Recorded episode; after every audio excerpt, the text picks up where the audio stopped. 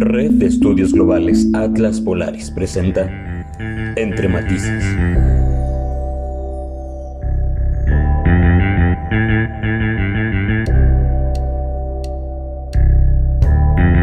Bienvenidos a otro capítulo del podcast Entre Matices. Para este, nuestro episodio número 5, tenemos como invitado al doctor So Tuma Ayaba, quien nos compartirá a través de sus experiencias el racismo vivido en México, la creación y desarrollo de su fundación Ayabs, así como los retos que ha enfrentado. El doctor So Tuma Ayaba estudió en la Universidad de Cambridge. Es embajador de Camerún para el Círculo de Embajadores Universal de la Paz, Francia y Suiza, y es presidente de la Fundación Ayabs desde 2004. Doctor, sea usted bienvenido. Bueno, muchas gracias. Eh, bueno, soy el doctor Sotumayaba, eh, embajador líder mundial de la paz y presidente y representante legal de la Fundación AYAPS. Bueno. ¿Qué tal? ¿Cómo se encuentra, doctor? Gracias por darnos el espacio. Sí, muy bien, pero con mucho, mucho, mucho trabajo de verdad, pero aquí estamos. gracias por tomarse el tiempo. Sí. Pues sin más por el momento, vamos a iniciar con la ronda de preguntas. La primera pregunta que nos gustaría realizarle es, ¿qué le incentivó a la creación de la Fundación AYAPS y cuáles son sus objetivos? Eh, bueno, la Fundación AYAPS, como eh, acaba de hacer la pregunta, eh, yo a visitar México, llegué aquí a México en 2004, a visitar unas partes de del país eh, la franja costera, digamos, en Veracruz. Estuve en Veracruz, eh, visité eh, Guerrero, visité también Chiapas, Oaxaca, y me di cuenta de la fuerte presencia de la, comunidad afro aquí en México, pero en una situación vulnerable, muy vulnerable, más que en algunas partes de países de, este, de África. ¿no? Y pues cuando me quise acercar a algunas de estas personas o checando un poco, me di cuenta que esa población está en México hace más de 500 años. ¿no? Y este, sufriendo, sufriendo en condiciones peores, como la acabo de comentar, uh, peores de verdad que en algunos rincones en África, en lo cual uh, yo no lo puedo creer, y de ver mi gente, gente de mi color, eh, gente con mis semejanzas, sufriendo así un país tan grande y pues abandonado en un rincón de, del país, ¿no? En la parte costera. Y pues decidir, decidir eh, eh, eh, quedarme en México, decidir hacer este ONG para que de esa manera podemos juntos con esa población también ver cómo hacerlo visible, ¿no? Y nuestro objetivo como fundación o su persona o mi persona como altruista, eh, es para que, es pugnar porque las voces eh, eh, ciudadanos se escuchen, ¿no?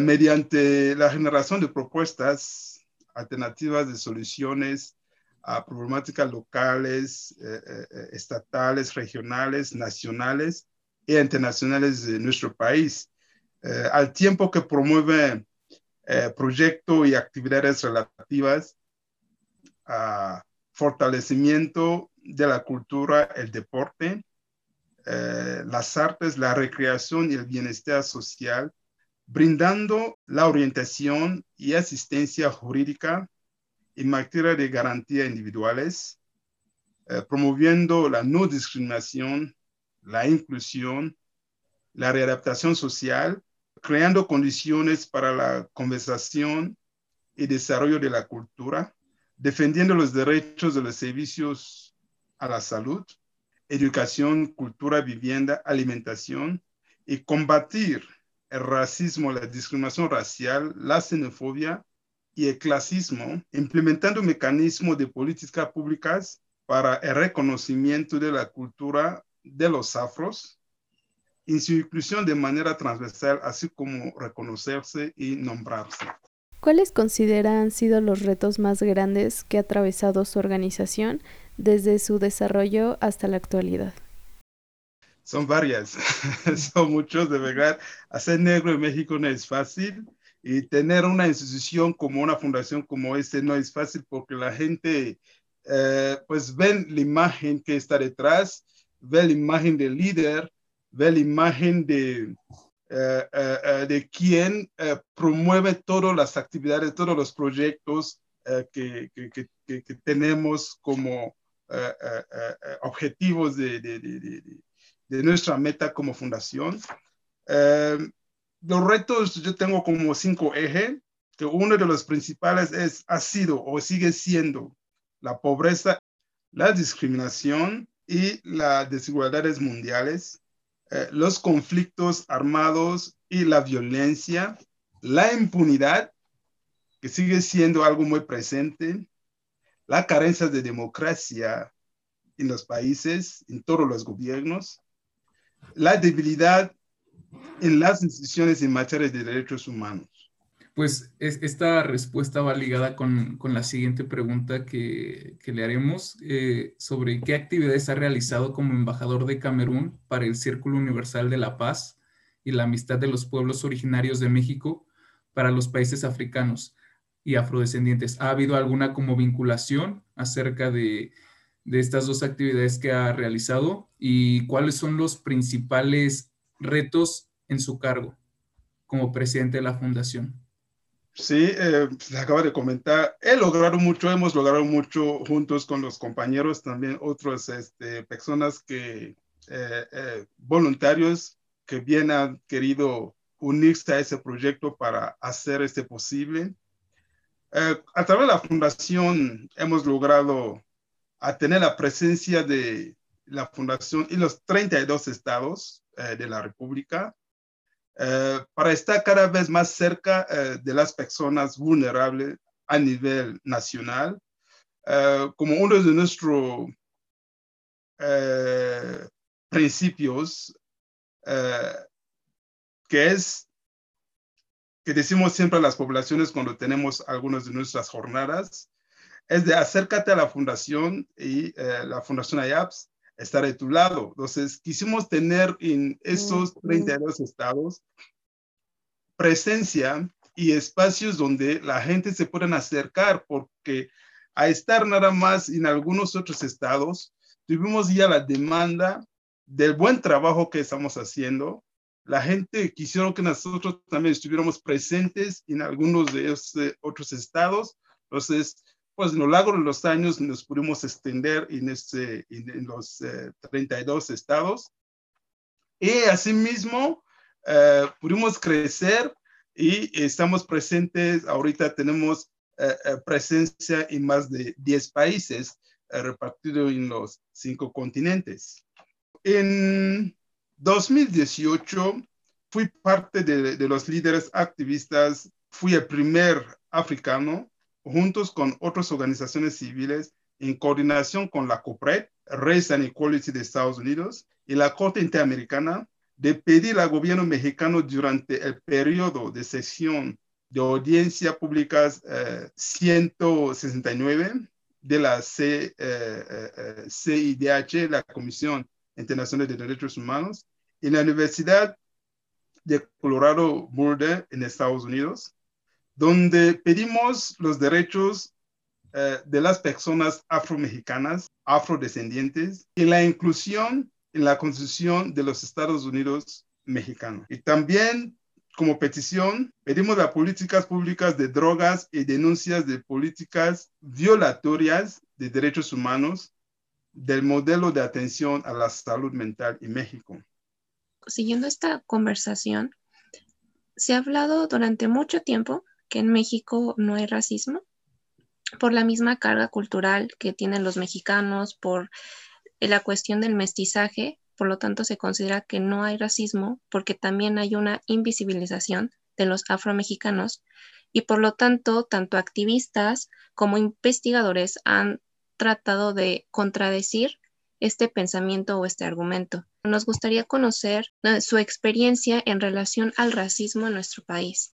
Es pésima, amiga. Déjame decirle que pues, el racismo en, México es, es este, de una forma drástica y lamentable porque pues México, al ser un país con una tercera raíz presente, afros, y a ver cómo están tratando al afro, surge mucha pregunta, muchos cuestionamientos para saber exactamente cómo vivirá esas personas que están aquí desde hace mucho tiempo, ¿no? En mi caso tengo ya 17 años aquí en México, pero quiero pensar los que han estado viviendo durante muchos años, ¿no?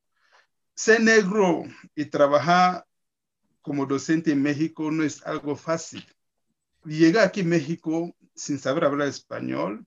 El único que me podía quedar como trabajo para hacer era ser profesor. Y hacer profesor en México, en mi caso, eh, de verdad, el racismo yo lo empecé a vivir ahí, en ese espacio, donde había días que llegando a, mi salón, yo encontraba en el pizarrón dibujos de mono y los estudiantes en, en, el salón, todos con plátano, haciendo signo de mono, así como un mono, esos gritos de mono.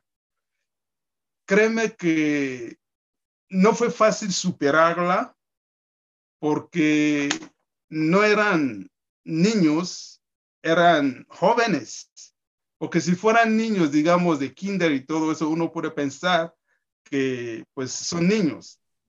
Pero en este caso eran jóvenes de, de, de, de secundaria y universitarios. Entonces, era, era lamentable, era muy alarmante eh, eh, eh, el, el, grado de racismo, el rechazo que yo, yo, yo, yo, yo sentí de parte de, de los estudiantes. Obviamente, pues querían el idioma, pero pues quien estaba enfrente de ellos para darle el idioma no era la persona adecuada, según ellos.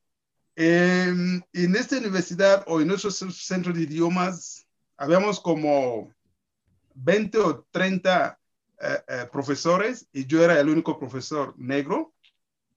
Y yo era el único nativo que yo podía hablar francés de Francia, yo podía hablar inglés británico, a ser nativo.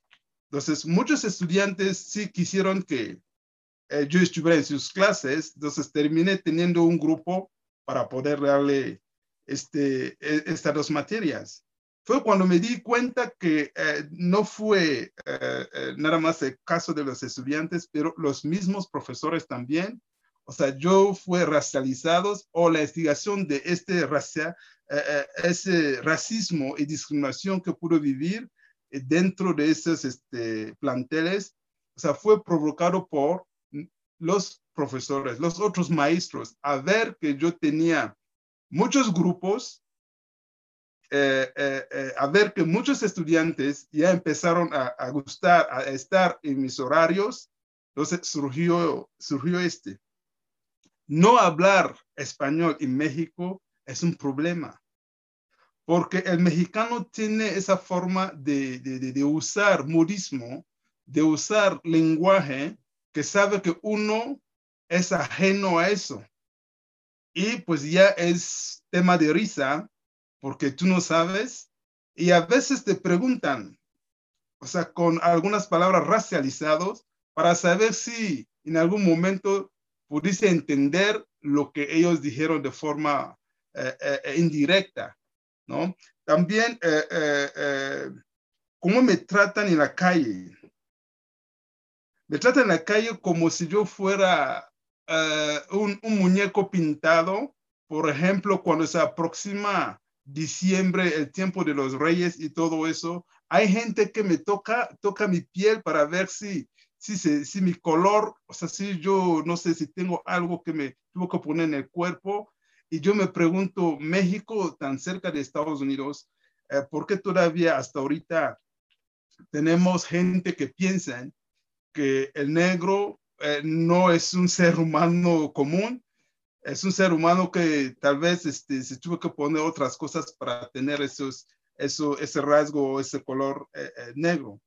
Y también las dificultades de ser atendido como se merece en las decisiones y, y en los mercados. Eh, la gente, cuando quiero comprar un artículo, alguien me pregunta, ¿ese qué vas a hacer con ella? Y yo me pregunto, a ver, tú estás vendiendo alimento. ¿Por qué yo cuando yo quiero, yo te compro, me pregunta qué voy a hacer con eso? ¿Qué haces los demás que están comprando? ¿O por qué lo vende?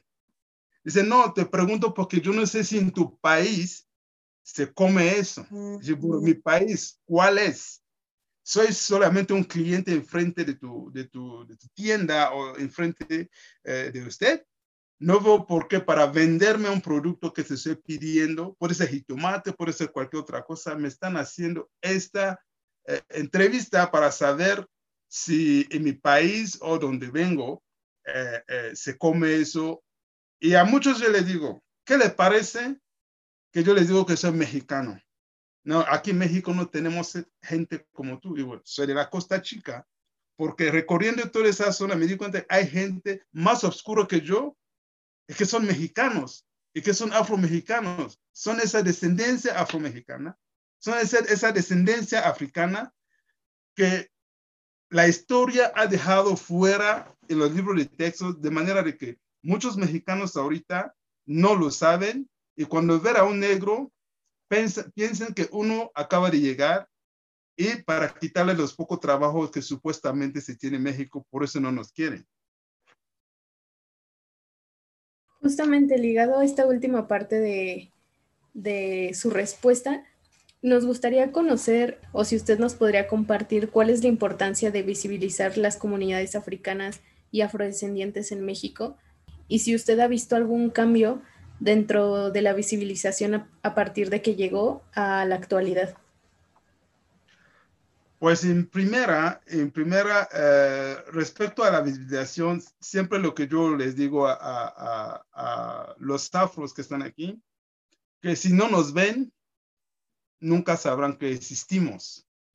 Y también este, el sistema ha apoyado mucho la invisibilización de los afros, de tal manera de que eh, los mexicanos ahorita, cuando tú le dices que aquí en México tenemos eh, afros, te hace pregunta de saber cuándo y cómo y por qué. Entonces, son preguntas que en estos espacios aprovecho también para, para, para recalcar eh, el arribo de los esclavos aquí en México y muchas otras cosas que la gente eh, no saben de, de, de, de, esta población. No saben de los afros, no saben de los afromexicanos que existen aquí hace, hace más de 500 años.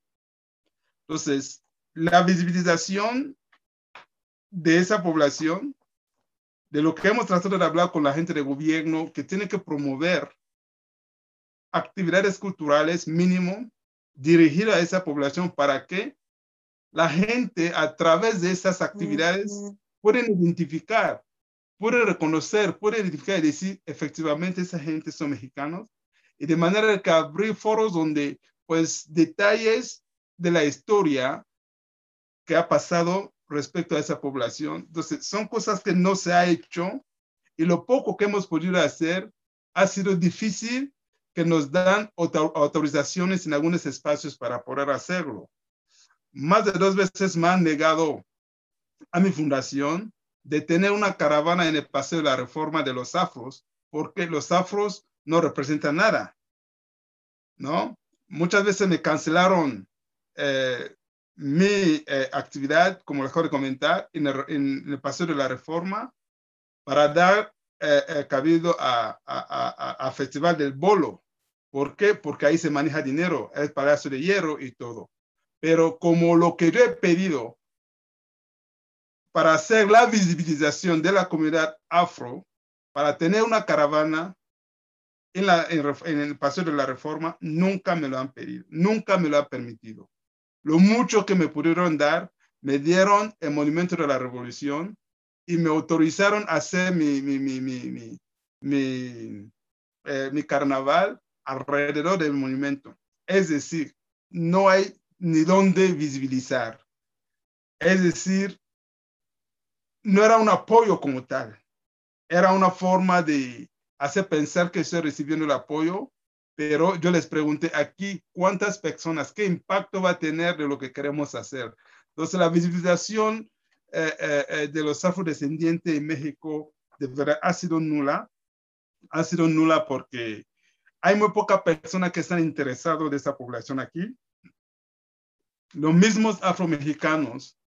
El sistema ha hecho de manera de que entre los pocos líderes afromexicanos que tenemos aquí en México, que tratan de levantar la voz, el mismo sistema ha hecho de manera de que trata de dividir esta pequeña comunidad para poner a algunas personas en contra de otra, siendo que ni somos muchos, pero buscan la forma de dividirnos.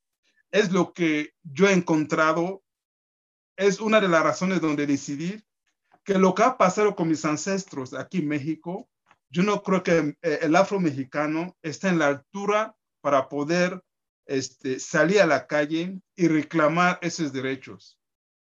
Yo creo que es una de las razones por lo cual yo me quedé en México.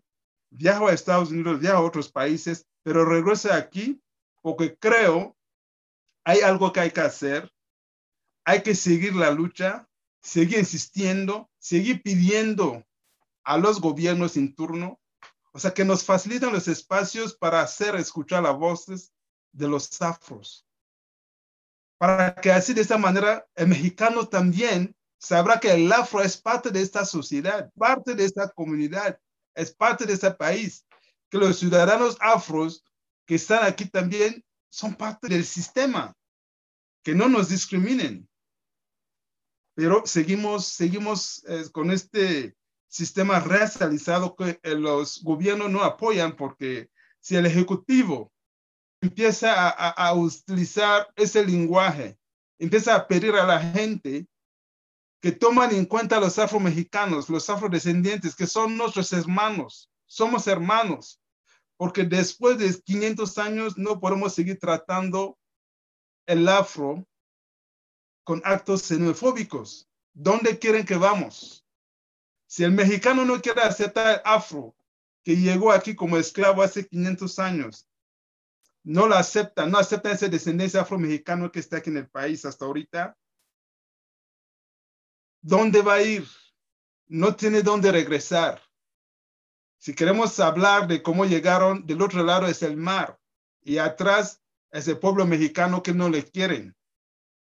Es lo que vivimos y por eso muchos, muchos afrodescendientes decidieron, cuando le preguntan, te dicen que son indígenas. Entonces, eso también ha apoyado mucho la invisibilización de esa comunidad.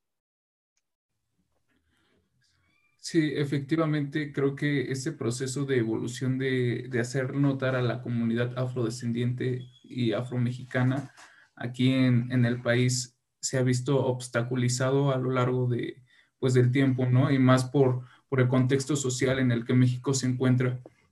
Eh, desde su punto de vista, ¿cómo, cómo ha ido evolucionando el, el movimiento Black Lives Matter en México y, cree que tenga que ver o hay alguna relación con, con el afromexicano Vicente Guerrero, que hubo una, pues como una conferencia por parte del presidente Andrés Manuel López Obrador en, en Oaxaca acerca de la conmemoración y la visibilización de, de, los pueblos originarios mexicanos. ¿Qué opina al respecto, doctor So?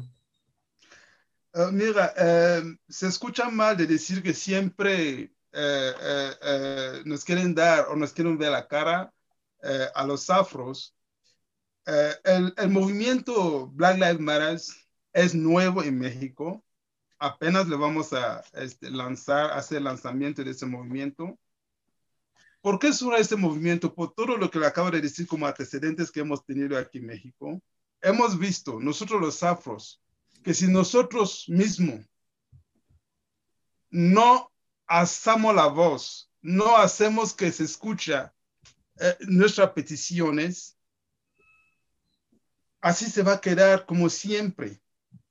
Eh, el movimiento de Black Lives es un movimiento, eh, como acabo de decir, que muchas personas están listos para apoyar y queremos que el mundo entero nos apoyan, que vuelvan a ver a México, porque por muchos años nos hemos sentido solos. Y a sentirnos solos a un país, dentro de un país tan grande, con cuántos millones de habitantes. Somos una minoría, sí, pero hacer una minoría no quiere decir que no, no tuvimos nada que ver en, en el desarrollo de ese país. Por ejemplo, Doctor. Eh, muchos africanos que se han quedado, muchos, muchos muertos, muchos casos de muertos, de, de muertes de africanos que se han quedado impunes. La injusticia que le han hecho sobre los casos de los afros. Yo personalmente perdí como dos o tres, tres amigos aquí en México. Uno que le mataron por este, a golpes por los policías judiciales, pero hasta ahí se quedó. O sea, no se pudo llevar a cabo la investigación y castigar este, los culpables como, como debe de ser. No se hizo porque esas personas eran afro. Yo les comentaba que el movimiento Black Lives Matter es nuevo en México y es un movimiento eh, que a, a, a, grito hemos tratado de, de, hacer que nuestra voz se escuche. Este no es de hoy. Estamos hablando de algo de más de cinco siglos y nos dimos cuenta que estamos prácticamente abandonados. Por eso esa iniciativa para que los afros, porque sabemos que la comunidad negra a nivel mundial, cuando se trata de la causa afro, siempre nos apoyamos. Entonces, por eso esa iniciativa para que la comunidad afro a nivel internacional, a nivel mundial, se une, nos unemos fuerzas para pedirle a México lo que es de derecho, para pedirle a México esta deuda de verdad que reconocen que aquí en México existimos. Existimos hace muchos años. Y lo que necesitamos, de verdad que nos dan y reconocen nuestros derechos. Um, en la historia de, de, de México, por ejemplo, uh, cuando llegaron los españoles, algo que la comunidad mexicana no lo saben, la comunidad mexicana no saben por qué, eh, por qué trajeron a los negros aquí en México. Eh, la comunidad mexicana eh, no saben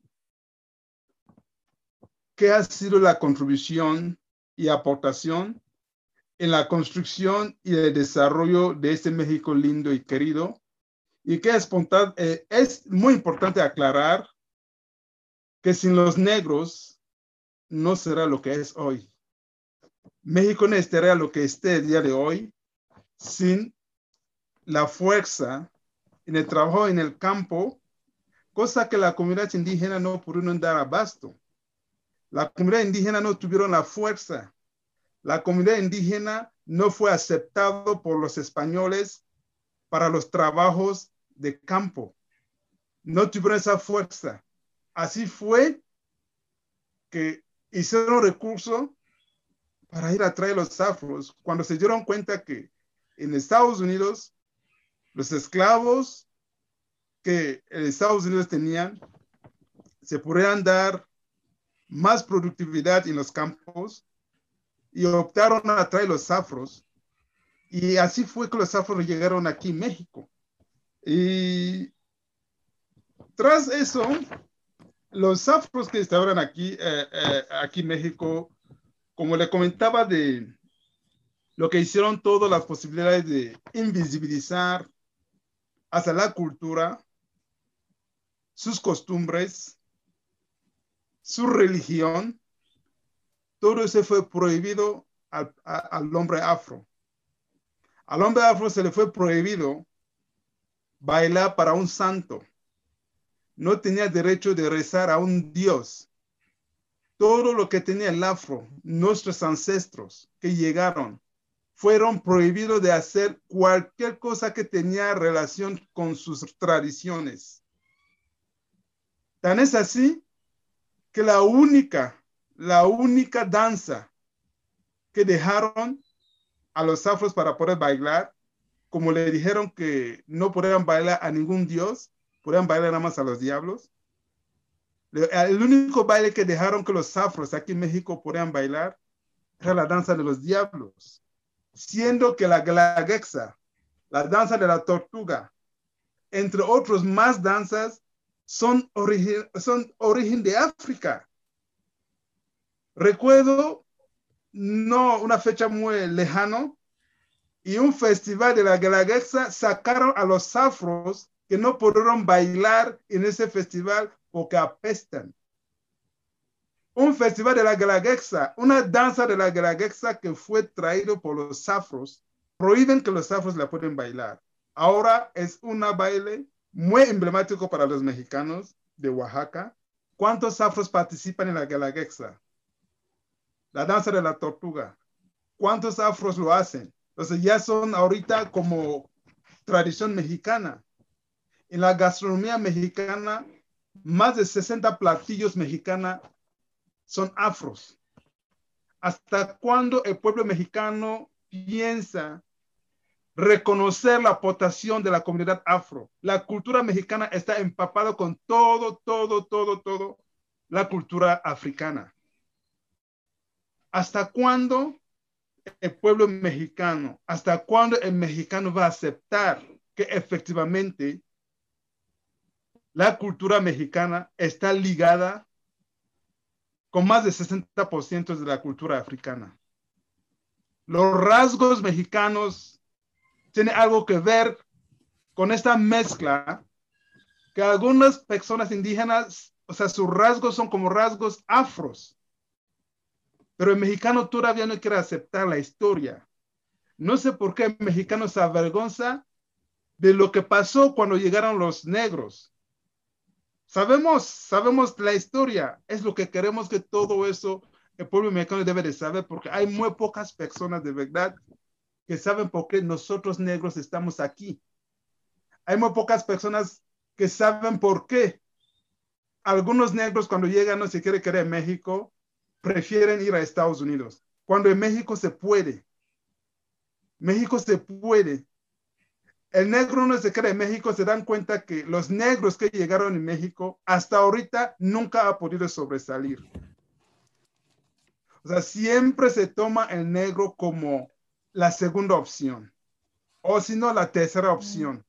El negro siempre tiene que demostrar más, o si no, diez veces más que él puede para ser tomando en cuenta. Después, después de muchos años viendo todo, todo eso aquí, aquí en México, me uní con algunas organizaciones, apoyado también por COPRED, con otras organizaciones internacionales, de lo que yo les comenté hace rato, eh, después de la audiencia que el gobierno mexicano reconoció que sí, efectivamente, los negros están eh, aquí en México desde hace más de 500 años, sin ser tomado en cuenta como ciudadanos mexicanos.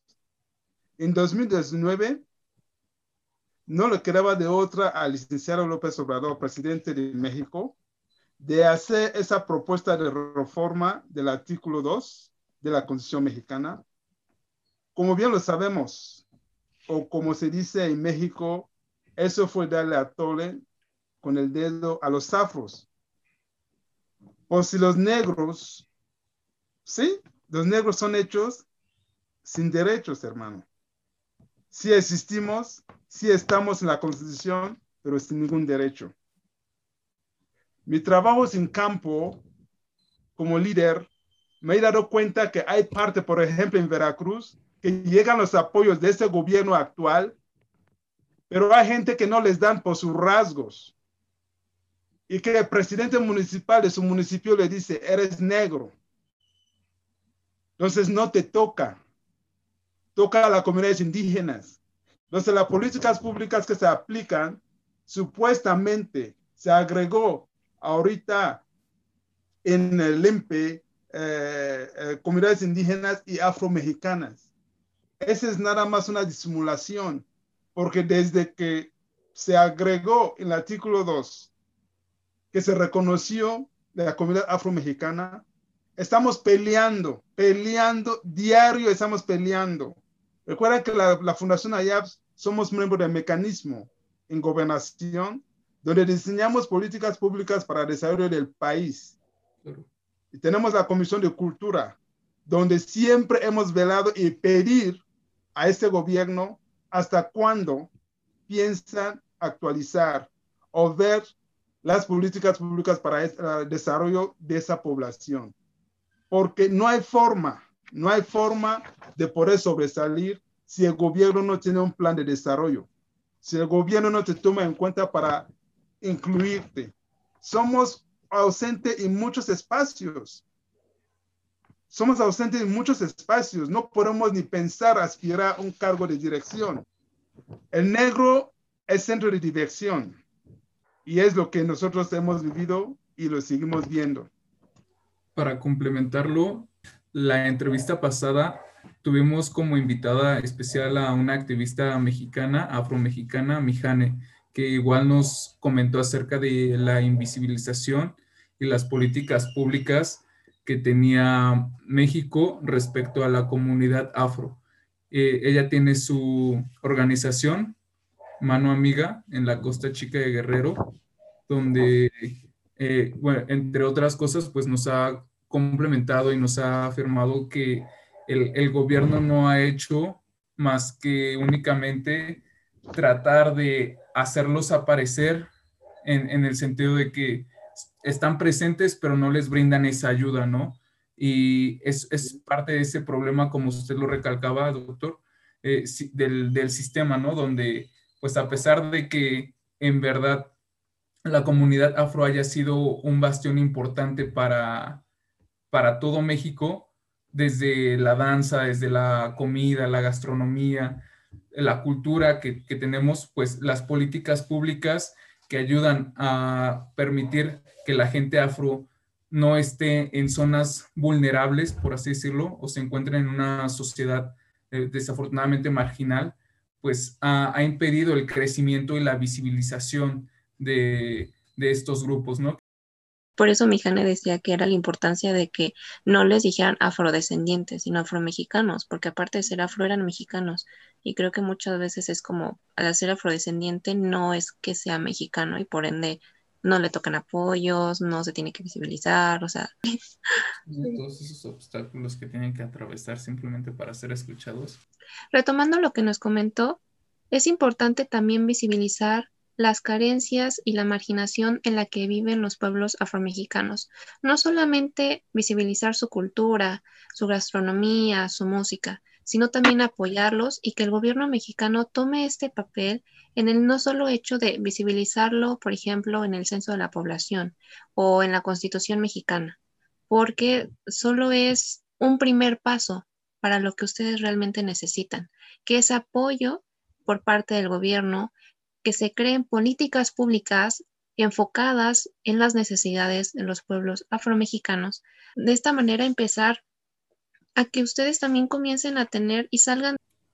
Sí, como, como lo retomas, Les, siento que es importante tener en cuenta la visibilización de las comunidades afromexicanas y, y el contexto en el que nosotros nos vivimos y en el que ellos se encuentran, ¿no? Pues siento que es de suma importancia que la gente de verdad pueda entender estas características fundamentales que han hecho que los mexicanos tengan ese distintivo único a lo largo de todo el mundo, ¿no?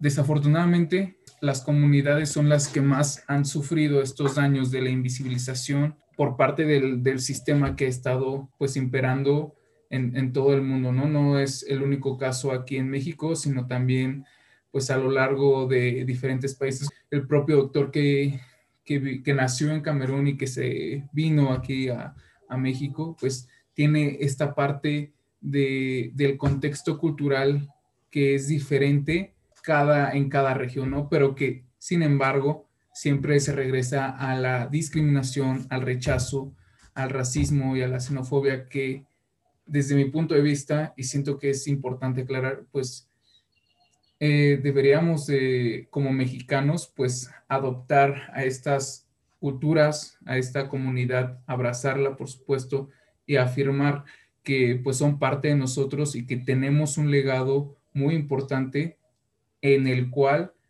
tenemos que también saber expresar nuestras opiniones. Igual creo que algo que pudimos notar con la entrevista o con, con la entrevista que tuvimos con el doctor So fue el hecho de que se considera a los afromexicanos o en sí a los afrodescendientes como un extranjero en México. Entonces, es de nuevo volver a pensar el, si realmente nuestra cultura es tan diferente a la de ellos, porque hay que recordar que se ha ahorita aceptado que la, que la tercera raíz mexicana es afrodescendiente. Entonces creo que a veces suena muy diferente el decir, es que su cultura es muy diferente, en serio, porque justamente se olvida el hecho de que hay una historia en común, que los afrodescendientes y los afromexicanos han estado aquí por 500 años y que se les ha invisibilizado por completo y se les ha apartado por completo. Entonces, creo que es como muy interesante el ver y el empezar tal vez a romper esos estigmas de, de lo diferente, qué tan diferentes son, porque en México siempre han estado. Ligado a la respuesta anterior, consideramos que sí la visibilización es una pieza fundamental para el seguimiento y la lucha eh, en pro de los derechos de los afromexicanos y afrodescendientes, pero también consideramos que un, un factor importante es que sea a través de sus voces, a través de sus vivencias, que ellos de primera mano nos digan y nos expliquen cuáles son estas problemáticas y cuáles son los retos a enfrentar, para que nosotros de manera más personal conozcamos cuáles son las problemáticas en las que podríamos apoyar o en las que se debe trabajar más, cosa que se puede brindar desde la visibilización, pero más tarde desarrollándose en proyectos, en fundaciones, en leyes, para que realmente exista un cambio estructural y no únicamente en el papel, como menciona el doctor. Y de igual manera recordar que cuando un grupo no es observado es como si no existiera. Creo que como conclusión podríamos decir que sí es importante la visibilización de los pueblos afromexicanos, el que sean contemplados, el que se maneje, el que se deje de blanquear a personajes importantes de nuestra historia, como fue Vicente Guerrero. Y no solo dejar quedarnos con esa parte de visibilizarlos, el decir están ahí, sino ahora que el gobierno mexicano tome acciones y cree políticas que los puedan ayudar para que dejen de estar en esta marginidad en lo que en lo que están, porque es una, es una realidad. Ellos se encuentran en zonas marginales. Entonces, creo que es la visibilización es un primer paso y no solo es el quedarnos en ese paso, sino el empezar a, a que se el empezar a crear estas políticas. Muchas gracias, doctor So, por participar con nosotros en el podcast, en el episodio número 5. Le agradecemos su invitación y muchas gracias por el tiempo que, pudo brindarnos para tocar estos temas tan importantes, no solo para la comunidad afromexicana, sino para todo México. Gracias por su participación. Muchas gracias por compartir todo, todo su conocimiento en este podcast. Doctor, muchas gracias por estar aquí y por su tiempo. Bueno, muchas gracias. La recomendación de este capítulo es el corto documental titulado Somos Afromexicanos, producido por Nadia Galaviz en el marco del segundo foro por el reconocimiento constitucional y el desarrollo de los pueblos afromexicanos. En este documental se expone la invisibilización que ha sufrido la comunidad afromexicana, así como el continuo racismo a la cual se enfrentan, de tal manera que llegan a ser considerados extranjeros en su propio país. A pesar de que este documental fue producido en el 2017, las demandas que son expuestas en este video siguen estando vigentes, de tal manera que los activistas afromexicanos siguen luchando por su reconocimiento, por su visibilización y por ser tomados en cuenta tanto por el gobierno mexicano como por la sociedad mexicana. Gracias por acompañarnos en otro capítulo. Red de Estudios Globales Atlas Polaris.